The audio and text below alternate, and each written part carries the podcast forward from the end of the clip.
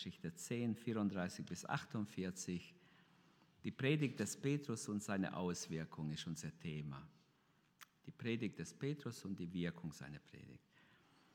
Ich lese aus der Genfer Neue Übersetzung oder ne, Neue Genfer Übersetzung. Wahrhaftig begann Petrus, jetzt wird mir erst richtig klar, dass Gott kein, keine Unterschiede zwischen den Menschen macht. Er fragt nicht danach, zu welchem Volk jemand gehört, sondern nimmt jeden an, der Ehrfurcht vor ihm hat und tut, was gut und richtig ist. Was ich euch bringe, ist die Botschaft, die Gott bereits den Israeliten verkündigen ließ. Es ist das Evangelium vom Frieden durch den, der über alle Menschen Herr ist, Jesus Christus. Ihr habt sicher von dem erfahren, was sich in dem ganzen jüdischen Land zugetragen hat. Angefangen hat es in Galiläa, nachdem Johannes der Täufer aufgerufen hatte. Jesus von Nazareth wurde von Gott mit dem Heiligen Geist gesalbt und mit Kraft erfüllt und zog dann in, in, im ganzen Lande umher, tat Gutes, heilte alle, die der Teufel in seine Gewalt hatte. Denn Gott war mit ihm. Wir Apostel sind Zeugen von all dem, was er im jüdischen Land und in Jerusalem getan hat. Und dann hat man ihn getötet, indem man ihn ans Kreuz hängte, wörtlich ans Holz hängte, steht hier. Doch drei Tage danach hat Gott ihn auferweckt. Und in Gottes Auftrag hat er sich als der Auferstandene gezeigt. Allerdings nicht dem ganzen Volk, sondern nur denen, die Gott schon im Voraus zum Zeugen bestimmt hatte, nämlich uns Aposteln. Mit uns hat er, nachdem er von den Toten auferstanden war, sogar gegessen und getrunken. Und er gab uns den Auftrag, dem ganzen Volk mit allem Nachdruck zu verkündigen und zu bezeugen, dass er der von Gott eingesetzte Richter ist, der über die Lebenden und über die Toten das Urteil sprechen wird. Schon die Propheten haben von ihm geredet, durch ihn, so bezeugten sie, alle übereinstimmen, bekommen, bekommt jeder die Vergebung seiner Sünden, jeder, der an ihn glaubt. Während Petrus noch über diese Dinge sprach, kam der Heilige Geist auf alle herab, die seine Botschaft hörten. Die gläubige jüdischen Herkunft, die Petrus nach Caesarea begleitet hatten, waren außer sich vor Verwunderung, dass die Gabe Gottes, der Heilige Geist, auch über Nichtjuden ausgegossen wurde. Sie hörten nämlich, wie die Versammelten in geistgewirkten Sprachen redeten und Gott für seine Größe priesen. Schließlich wandte sich Petrus an seine Begleiter und sagte, wer hätte jetzt noch das Recht, diesen Leuten die Taufe zu verweigern? Jetzt, wo sie genau wie wir den Heiligen Geist empfangen haben und er ordnete an, sie im Namen Jesu Christi zu taufen. Danach blieb er auf ihre Bitte hin noch einige Tage bei ihnen. Bis hierher Gottes Wort. Als die Predigt des Petrus und seine Auswirkungen, aber ich möchte als, zu, zuerst mal eine Brücke bauen. Wir haben bisher schon drei Themen gehabt, wenn ich es richtig weiß, ich war leider nicht dabei. Aus Apostelgeschichte 10 gehen fünf Dinge hervor oder deutlich hervor, das erste ist, Gott selbst hat gezeigt, dass die Heiden in die Gemeinde aufgenommen werden sollen, ohne dass man ihnen das Gesetz aufstöpelt. Zweitens, Gott hat selbst Petrus gezeigt, dass er die Gastfreundschaft eines Unbeschnittenen annehmen soll. Er wollte nicht. Dreimal muss dieser Tuch vom Himmel kommen, bis er endlich bereit ist zu gehen. Drittens, der Heilige Geist der der Herr selbst ist, gibt dem Petrus den Auftrag, zu den Heiden, also zum römischen Hauptmann zu gehen. Er selbst hat sich nicht ausgesucht, hinzugehen. Er würde nie zu einem heidnischen Haus gehen. Äh, aber es war klar der Wille Gottes. Wir haben es bisher schon gehört. Also Petrus hatte bisher nicht die Offenbarung, dass auch den Heiden wie den Juden das Evangelium gepredigt werden soll. Philippus zum Beispiel hatte dieses Problem nicht so wie Petrus. Er ist zu den Samaritern gegangen, die ja auch von den Juden abgelehnt waren. Er war offener den Mischvolk wenigstens gegenüber. Für Petrus war es viel schwieriger, in ein heidnisches Haus zu gehen. Dann viertens, Cornelius war ein Gottesfürchtiger und ein Gottverehrer, wird gesagt, in Vers 2 und Vers 22. Also er war nicht nur ein guter Mensch, wie man von ihm sagt, sondern er, er hat Gott gefürchtet und Gott verehrt. Leute wie Cornelius waren wahrscheinlich solche Leute, die sympathisierten mit dem Judentum, die aber nicht bereit waren, sich äh, als Proselyten äh, beschneiden zu lassen und ein Ritual durchzumachen, damit sie zum jüdischen Volk gehören. Aber sie haben, das, sie haben schon die Botschaft gehört, irgendwo, er fürchtet Gott, seine Gebete sind erhört, er gibt sogar den Armen, auch das notiert Gott am Anfang des Kapitels. Also Cornelius war wirklich ein gottesfürchtiger Mensch. Petrus wird durch Gott von seiner gesetzlichen Reinheit, als fünftens, von seinem gesetzlichen Reinheitsbedenken befreit. Das war ein Problem bei den Aposteln noch bis zu dieser Zeit, dass sie dachten, äh, sie haben nicht verstanden, dass, dass sie ganz losgelöst werden, dass das Judentum äh, nicht zum Evangelium gehört, nicht zum neuen Bund gehört. Und die Anwendung finden wir im Kapitel 15, Vers 9, wo die Apostel diskutieren darüber, ob die Heiden auch das Gesetz halten müssen. Dort im Vers 9 werden wir sehen, da ist ein Bezug auf dieses Geschehen im Kapitel 10. Und Apostelgeschichte 10, 34 und 35, damit beginnt unser Text.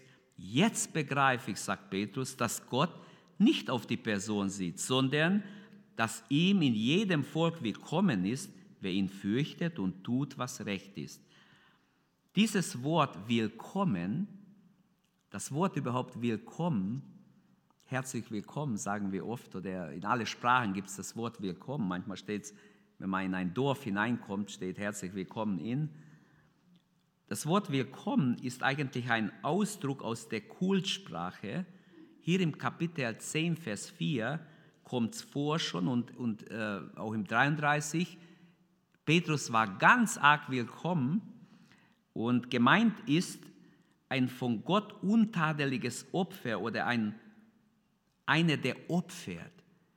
Ähm, in Jesaja 56, Vers 7 wird schon angekündigt, dass am Ende der Zeiten die Opfer der Heiden Gott willkommen sein werden.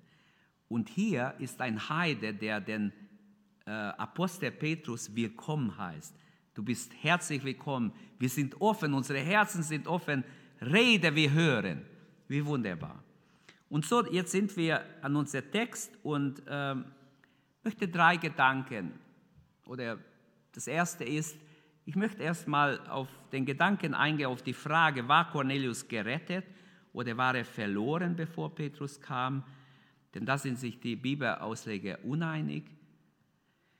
Zweitens, die Predigt des Petrus beinhaltet vier Bereiche aus dem Leben Jesu, das wollen wir anschauen, und dann die Auswirkung seiner Predigt. Zuerst mal diese Frage, war Cornelius gerettet, war er nicht gerettet äh, beim Eintreffen des Petrus?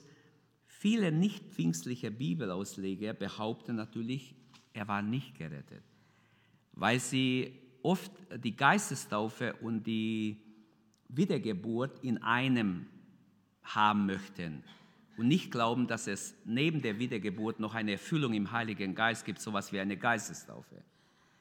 Also, sie sagen, Cornelius war nicht gerettet. Es gibt pfingstliche Ausleger die, äh, und Hermeneuten, die sehen einen Beweis im Kapitel 10, dass Cornelius gerettet war, schon bevor Petrus zu ihm kam. Nur er war nicht aufgeklärt. Er war zum Beispiel nicht getauft und vieles hat er noch nicht gewusst.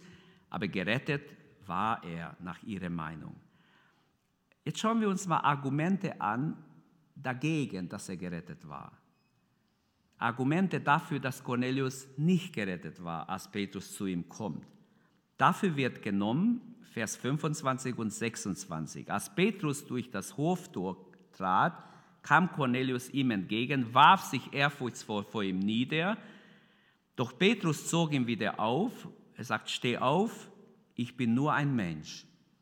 Und dieses wird oft auch genommen, dass er keine Ahnung hatte, dass er Petrus sogar huldigen will. Ich habe versucht, äh, im, auch im Urtext zu schauen, was wirklich steht. Er fiel zu seinen Füßen nieder und erwies ihm Huldigung. Also es steht nicht, dass er ihn angebetet hat, sondern es steht einfach, er hat ihm Huldigung, eine gewisse Respekt gegeben. Cornelius weiß nicht, was eigentlich durch diesen Simon Petrus geschehen soll. Er weiß nur, dass er einen himmlischen Besuch hat, einen Engel, der gesagt hat, schick nach ihm, der wird dir helfen, der wird dir sagen, was du tun sollst.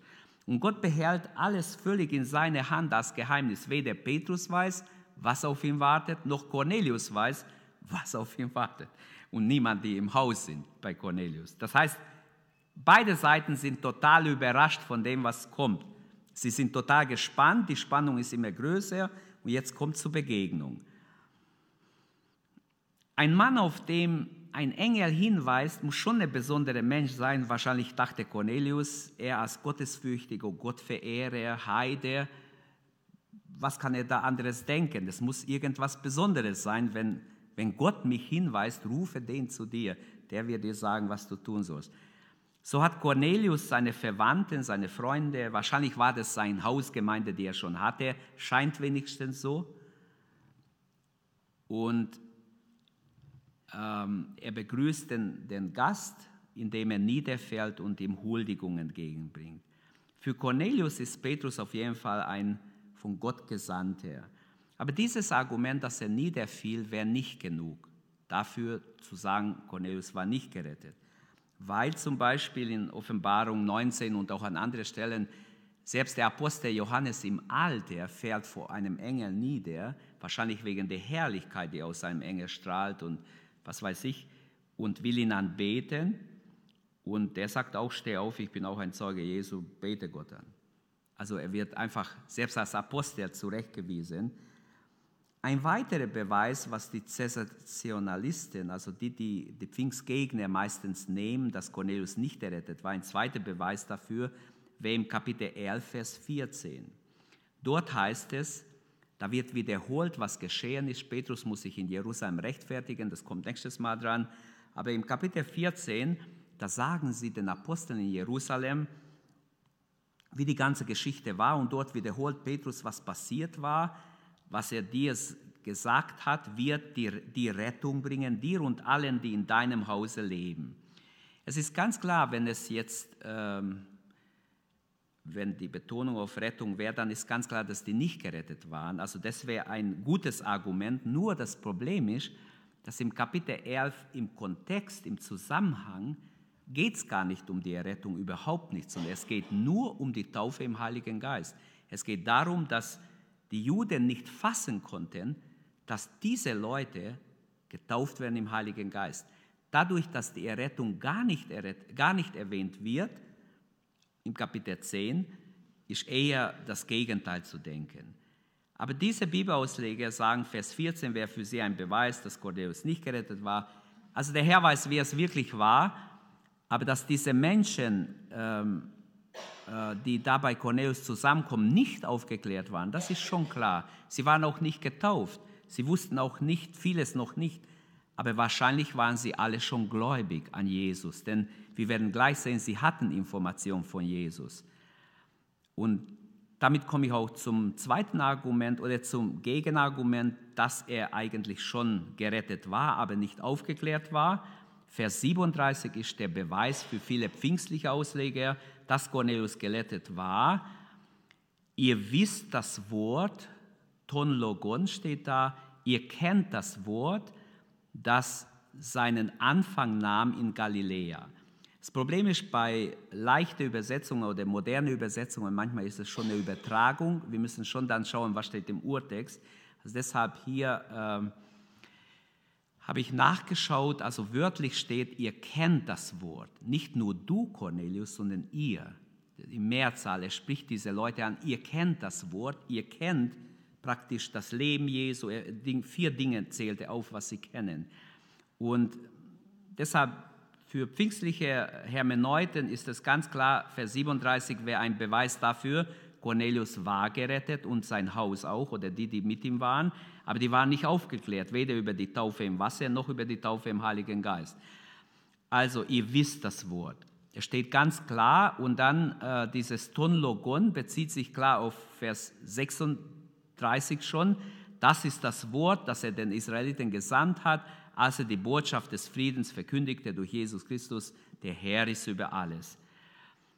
Ähm, wir können auch fragen, ja, von wo wissen Sie das Wort? Zum Beispiel Philippus hat ja in Caesarea gewohnt, vielleicht haben Sie es von ihm gehört, weiß ich nicht. Vielleicht hat er öfters auf dem Marktplatz gepredigt, weiß ich auch nicht.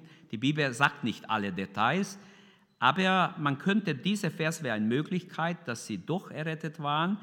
Ein weiterer Beweis ist auch im Vers 34, auch wenn wir es vielleicht erst nicht sehen, wahrhaftig, so begann Petrus, jetzt wird mir erst richtig klar, dass Gott keinen Unterschied zwischen den Menschen macht. Bisher ist er gefangen in seine jüdische Denkweise, er kann sich nicht befreien und ähm, ich bin letztes, letztes Mal, glaube ich, am Schluss gekommen. Ich glaube, Marius hat es gesagt, dass John Stott geschrieben hat, dass eher Petrus, nicht Petrus, sondern eher, Petrus gerettet werden musste von seinen, von seinen Vorstellungen. Und das ist äh, wirklich so, dass im Judentum bis heute es ist ganz, ganz schwierig, dass ein Rabbiner sich ändert.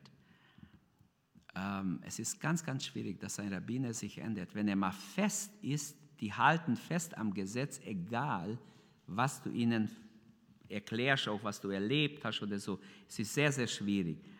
Und auch Petrus war in einer gewissen Gefangenschaft drin und ähm, dieser Vers 34 sagt, wo immer ein Herz nach Gott fragt, Gott ist sofort da. Gott sieht es sofort, wenn jemand ehrlich nach ihm fragt, wenn er aufrichtig ist.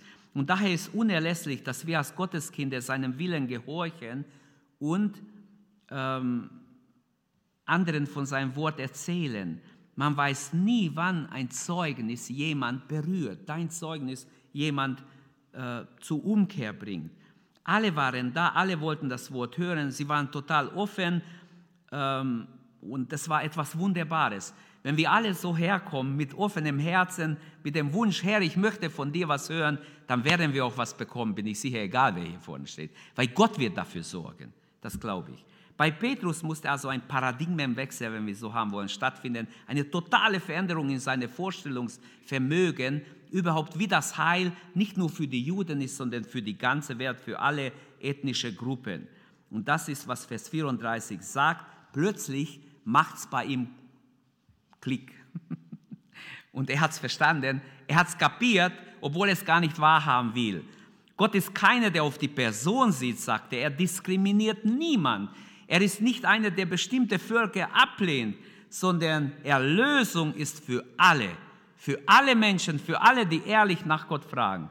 Und Gottes geistliche Gaben sind auch für alle bereit. Und Petrus hat hier eine wertvolle Lektion lernen müssen, damit er wirklich frei wird für die Zukunft und wirklich auch für die Heiden offen ist. So, ich möchte jetzt nicht mich festlegen auf die zweite. Ich glaube eher, dass er gerettet war. Aber wenn er nicht gerettet war, spätestens hier wurde er gerettet. Jetzt zur Predigt des Petrus.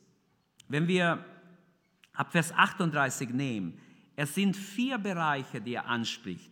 Erstens das Leben Jesu, der Tod Jesu, die Auferstehung Jesu und seine Wiederkunft oder sein Richteramt hängt zusammen mit seiner Wiederkunft.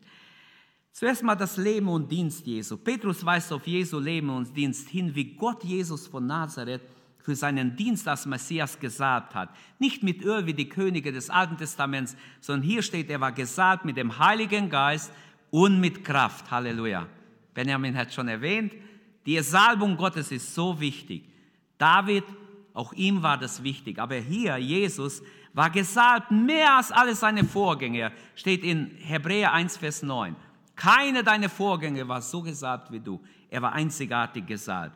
So gesalbt zog er umher. Dann steht, er tat Gutes. Er machte gesund oder befreite, die vom Teufel überwältigt waren die manche übersetzen, die vom Teufel tyrannisiert wurden, also gefangen waren, wie Besessene, die gar nicht machten, was sie wollten.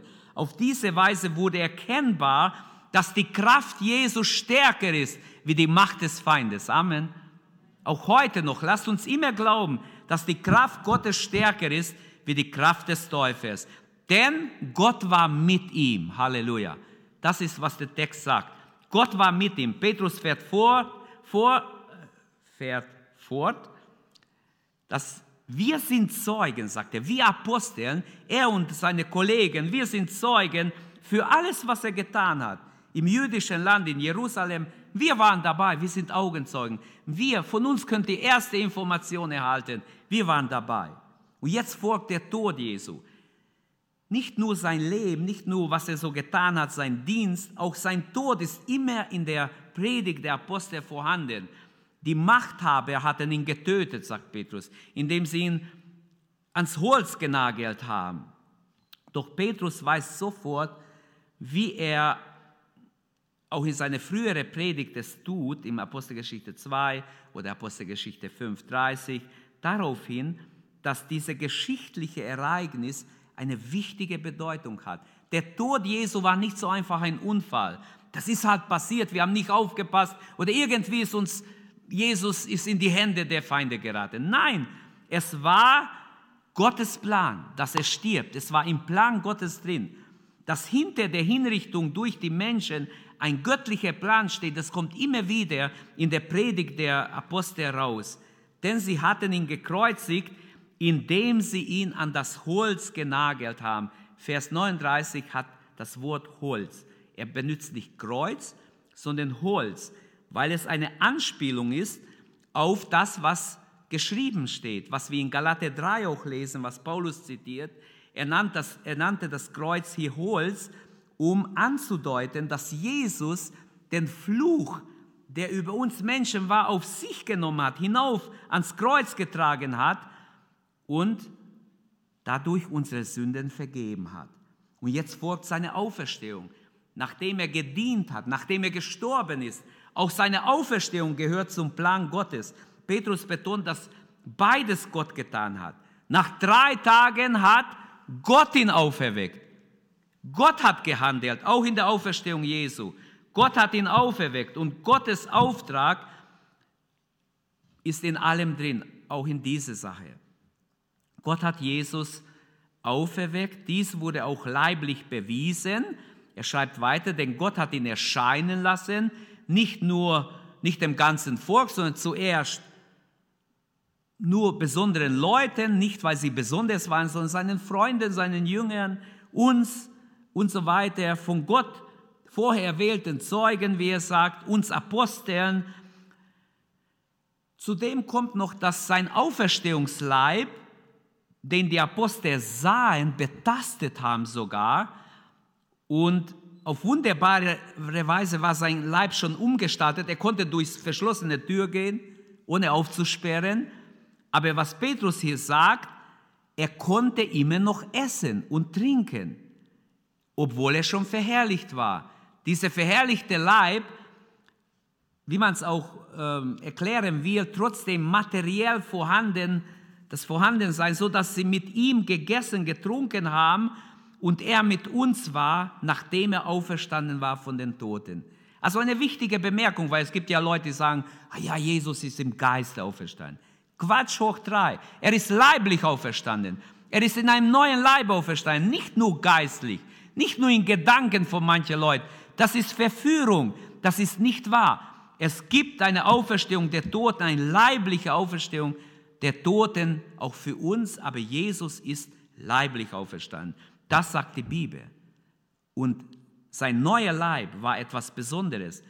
Er ist verwandelt, er kann, wie gesagt, durch, durch die Wand gehen, durch die Tür gehen und er kann verschwinden plötzlich, er kann aber trotzdem essen und trinken. Somit waren das Leben, der Tod und die Auferstehung Jesu der Kern der Botschaft der Apostel.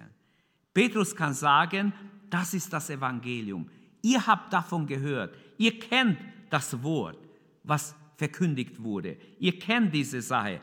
Wenigstens so kommt es raus, wenn man es von einer guten Übersetzung oder auch vom Griechischen her anguckt.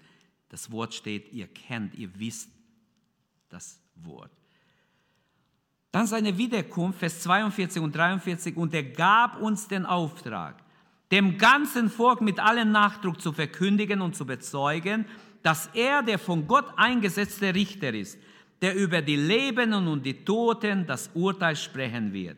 Schon die Propheten haben von ihm geredet, durch ihn, so bezeugten sie alle, übereinstimmend bekommt jeder die Vergebung seiner Sünden, jeder, der an ihn glaubt. Halleluja. Wie wunderbar, welch eine tiefe Wahrheit.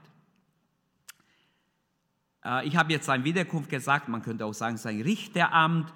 Gott hat ihm den Auftrag gegeben. Und das müssen wir dem ganzen Volk verkündigen, dass Jesus von Gott eingesetzt ist als der Richter. Er wird richten die Lebendigen und die Toten. Halleluja. Er wird das Urteil sprechen. Die Apostel sollen ihn als den Herrn über alle verkündigen, als den Richter über alle und der Retter aller. Halleluja. Also das ist so der Kernbotschaft der Apostel, diese vier Dinge. Und diesem bezeugen oder dieses weissagten schon die Propheten, dass alle, die an ihn glauben, Vergebung der Sünden empfangen sollen. Sie sollen bezeugen, dass der von Gott bestimmt ist zu Richter der Lebendigen und die Toten und dass wer an seinen Namen glaubt, auch Vergebung hat. Wer gerettet ist, braucht nicht Angst haben vor Gericht. Wer gerettet ist, wer im Herrn ist, wer sein Kind ist, der darf geborgen sein, auch im Gericht. Und von diesem Bezeugen spricht Petrus, dass durch seinen Namen alle, die an ihn glauben, Vergebung der Sünden haben. Ist es nicht schön? Ist es nicht etwas Wunderbares? Psalm 32 sagt, wohl dem, dessen Missetat und Sünden vergeben sind. Diese Botschaft war erstaunlich umfassend, eine Zusammenfassung praktisch des Evangeliums nach Petrus.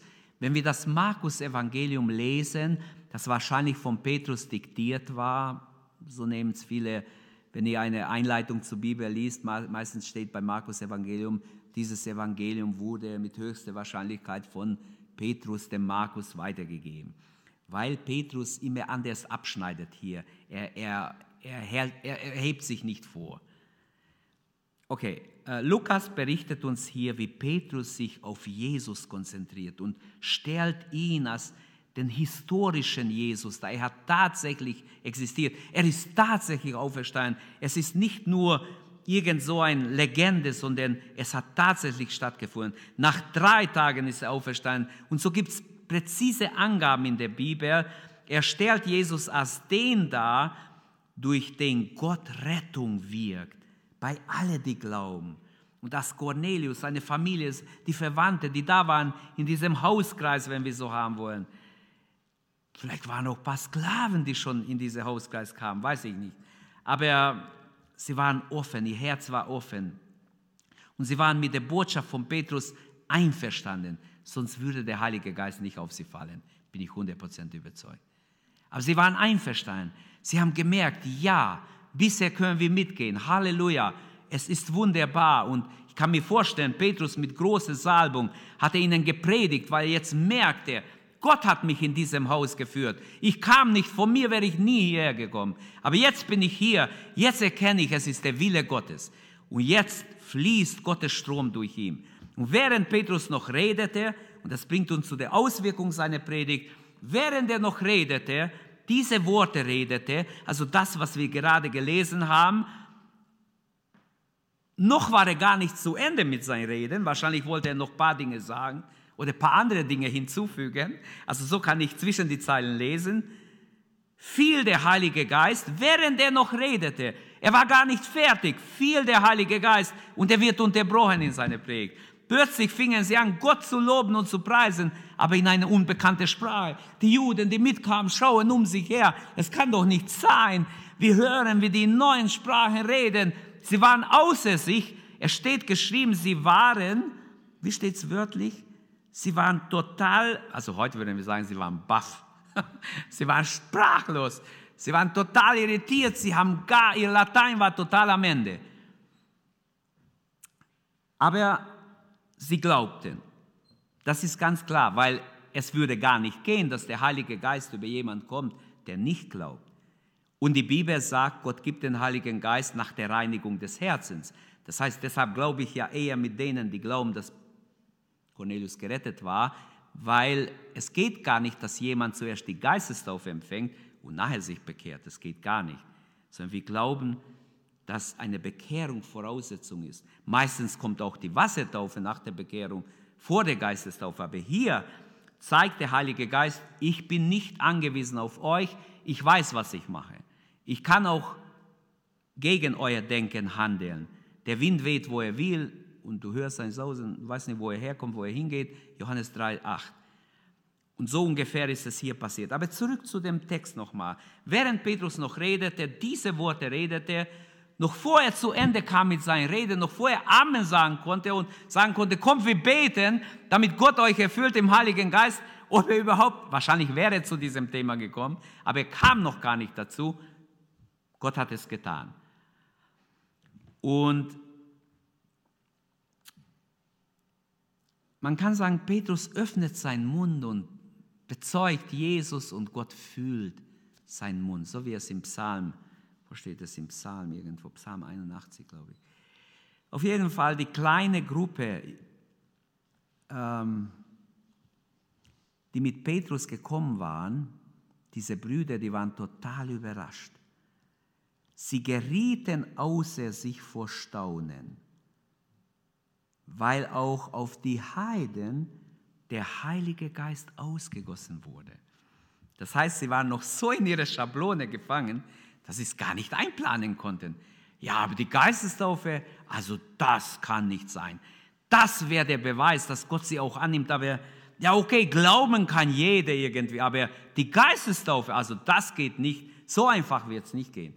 Und bevor sie noch groß so denken können oder das noch festmachen können, was weiß ich, wahrscheinlich hatten sie Gedanken in diese Richtung, aber Gott zerstört ihr ganzes Konstrukt und sie können sehen, wie diese Unbeschnittenen, für Juden gelten sie als unbeschnitten, die aus den Heiden kommen, die Gabe des Heiligen Geistes wird auf sie ausgegossen, Vers 45. Doch sie konnten nicht leugnen, was sie mit ihren Augen sehen, mit ihren Ohren hören, Sie haben genau geguckt, ich bin sicher, sie waren total skeptisch. Aber Gott war stärker wie sie. Gott überführt sie. Nicht so sehr, weil diese Neubekehrte es nötig hatten, irgendwas nötig hatten oder ich glaube sogar, es geht viel mehr um die Juden, um die Apostel, um die ganze Schar der Apostel, die auch überführt werden müssen, dass Gott viel schwerer fiel, es zu tun, als dass diese Leute hier Geist getauft werden. Und dies war ein Bild für die Versöhnung zwischen Juden und Heiden. Wenn Gott keinen Unterschied macht, wer sind wir, dass wir einen Unterschied machen können? Wer bin ich? Wer sind wir? So mussten sie dann es akzeptieren. Petrus zog schnell eine Schlussfolgerung aus der Ganze. Als er sieht, als er sieht, seine Brüder, total aber sie sehen, es ist echt. Die reden in neuen Zungen. Sie preisen Gott in neuen Zungen. Was macht Petrus? Petrus, seine schnelle Art, hat gleich reagiert. Weil Gott diese heidnische Gläubige angenommen hat, was er auch wirklich getan hat, das sagt er im Kapitel 15, Vers 8. Und deshalb kann ich es hier lesen, hier hineinlesen so muss die Gemeinde, die Urgemeinde diese Leute auch akzeptieren. Im Leib Christi müssen sie akzeptiert werden. Denn Gott hat sie mit dem Heiligen Geist getauft. Kann auch jemand das Wasser verwehren? Kann jemand aufhalten, dass diese Leute im Wasser getauft werden? Und hier wieder sehen wir, wie wichtig die Wassertaufe ist. Petrus hätte ja heimgehen können und sagen, hey, ihr lässt euch taufen oder ja, wir taufen euch morgen. Nee, kann auch jemand denen das Wasser zur Taufe verwehren, die den Heiligen Geist empfangen haben, ebenso wie wir? Wer so erfüllt ist im Heiligen Geist, dem kann man ruhig sagen, hey, lass dich taufen, es ist der Wille Gottes. Oft scheiden sich die Geister auch bei der Taufe. Wie oft reden wir mit Menschen, die als Kind getauft wurden und sitzen so fest auf ihre Taufe. Petrus sagt einfach, wenn Gott euch getauft hat im Heiligen Geist, ihr sollt jetzt getauft werden. Wir können so ein starkes Zeichen wie Geistestaufe mit Zungen reden, können wir gar nicht einfach abtun und sagen, na ja, Gott hat es halt getan, ja. Nein, der Kirchenvater Chrysostomus schreibt hier zu diesem Vers, dadurch, dass der Heilige Geist Cornelius und seine Hausgemeinschaft erfüllt hatte, bevor sie getauft waren, gab Gott Petrus eine Berechtigung zu befehlen, dass sie getauft werden. Gott hat den ersten Schritt getan. Gott ging voraus. Gott hat gehandelt, indem er sie tauft im Heiligen Geist. Für Petrus war die Tatsache der Geistestaufe praktisch eine Bestätigung, Gott hat diese Leute wirklich angenommen. Die, die sind wirklich von Gott schon angenommen. Ich kann nicht anders, ich muss sie auch taufen jetzt. Und so blieb er bei ihnen, heißt dann am Schluss, klar hat er sie noch weiter unterwiesen. Jesus hat ja befohlen, geht hin, predigt das Evangelium alle Kreatur aber er unterweist sie, lehrt sie alles zu halten, was ich euch befohlen habe. Da gibt es noch viele andere Dinge, die sie nicht wussten. Und die Taufe im Heiligen Geist geschieht ja meistens nach der Wassertaufe. Aber wie ich sagte, der Geist wurde über diese Menschen ausgegossen ohne Auflegung der Hände der Apostel. Steht auch nicht, dass die aufgeklärt waren. Und dies zeigt uns wirklich, dass der Heilige Geist handeln darf, ohne mich zu fragen, ohne uns zu fragen. Er darf auch etwas tun, was vielleicht total aus der Reihe wäre. Natürlich nicht gegen die Schrift. Aber hier ging es um neue Erkenntnisse, die, die die Apostel noch nicht hatten, die aber in der Schrift im Alten Testament prophetisch vorausgesagt war, dass Gott auch die Heiden mit hineinnimmt in sein Heil. Und nachdem sie in, Galil, in, in, in, nachdem sie in Gottes Familie äh, willkommen waren oder willkommen geheißen worden waren, baten sie Petrus zu bleiben. Bleib noch bei uns. Wir, wir können noch so viele gute Sachen lernen. Bleib doch ein paar Tage noch da. Und so blieben sie. Es war nicht so wie heute, ah, wir fahren schnell heim, morgen kommen wir wieder. In einer Stunde sind wir da. Keine Autobahn wie heute, sondern es war ziemlich weit. Die Gabe des Heiligen Geistes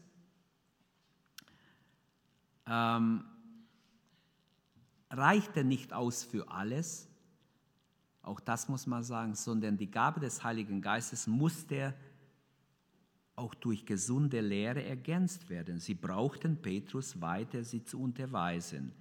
Dass Petrus ihre Gastfreundschaft annahm, zeigt auch, dass die neue Gemeinschaft zwischen Juden und Heiden, die Christus ermöglicht hat, dass es von ihnen angenommen war und dass sie erkannt haben, tatsächlich, Gott will, dass wir diese Menschen ins Reich Gottes führen. Und so hatten sie eine wunderbare Zeit, diese Tage, wo Petrus und die anderen Brüder bei ihnen waren. Ich fasse zusammen noch einmal. Zuerst haben wir die Frage gesehen, war er gerettet, war er nicht gerettet. Da streiten sich die Bibelausleger darüber. Die Predigt des Petrus beinhaltet diese vier wichtige Dinge. Also das Leben, der Tod, die Auferstehung Jesu und sein Richteramt und seine Wiederkunft gehört dazu. Petrus beschreibt Jesus als den Gesalbten, haben wir gesehen, als den Gesalbten, der mehr gesalbt war wie alle anderen. Mögen wir alle einen Wunsch haben, einen Hunger haben. Herr, salbe mich, salbe meine Lippen, salbe mein Zeugnis. Amen. Salbe mich, gib mir gute Gedanken, dass ich denke, wie du denkst. Dann zeigt er auch, dass Jesus Mitleid hatte mit den Elenden, den Kranken, den Gebundenen.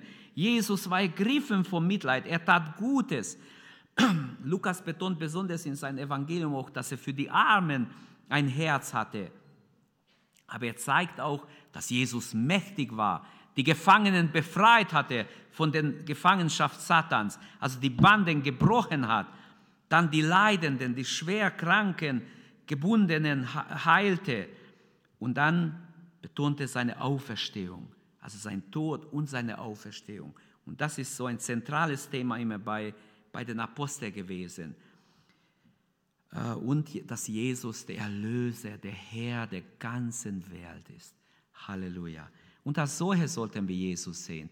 Auch wenn wir heute sagen würden, ja, wenig glauben an ihn.